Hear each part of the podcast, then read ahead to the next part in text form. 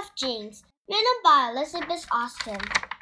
Introduction Take a look in your closet or clothes drawer. Do you see a pair of jeans? You probably do. The average American owns about seven pairs. You may be wearing a pair right now.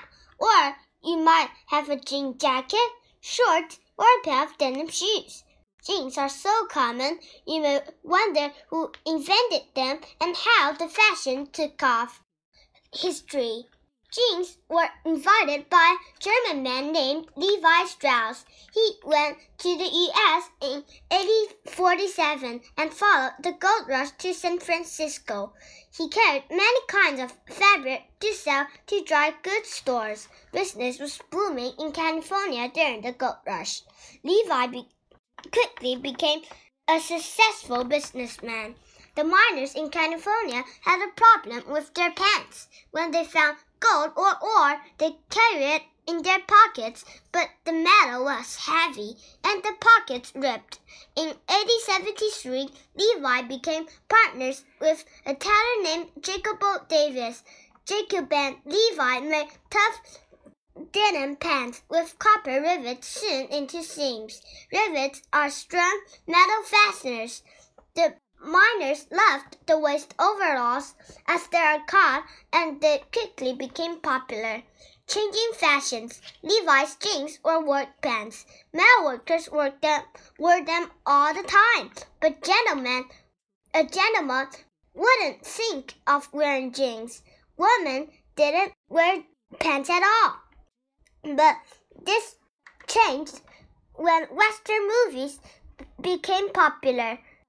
All the cowboys wore jeans. People thought the cowboys looked tough and cool, but jeans still weren't proper for places like school, stores, or offices.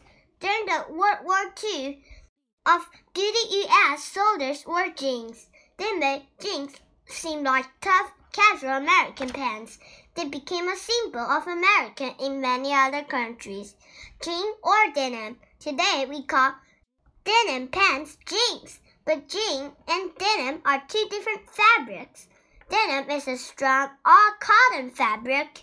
Jean is a thinner, weaker fabric made of cotton and linen, but both fabrics are dyed blue with indigo. They look very much alike, and the names became confused. Eventually, so many people called Levi's pants jeans, the company officially changed the name. Back in the US, fashions changed. Movie stars wore jeans in their films. Teenagers everywhere loved them. Some schools banned jeans because of their rebel image, but Casual clothing, including jeans, became popular for more and more occasions. Eventually, jeans were so common that it became okay for anyone to wear them. You can even find pictures of the president wearing jeans. In 1980s, clothing designers made new styles. They bleached, decorated, and stonewashed wore out jeans. They made them baggy, stretchy, and flared. In 2000, the Italian designer Gucci sold a pair of jeans for $3,750. Jeans are dyed every color of the rainbow. Denim is used, to make almost everything, include jackets, hats, skirts, shoes, and wallets. Antique or old jeans are also popular. You can find them in thrift stores for a very low price, or you can find them in specialty stores where where they are very expensive. Do you know? You may have noticed that many blue jeans are sewn with orange thread. It is usual. Most clothing is sewn with thread the same color as the fabric. The orange thread matches the copper rivets. Many kinds of jeans use two stitches side by side to make the orange show up. How jeans are made. Most jeans begin as fibers growing on the cotton plant, plant in puffs called bolls. The bolls are picked and the seeds are removed. when the fibers are combed and to entangle them, the fibers are called lint.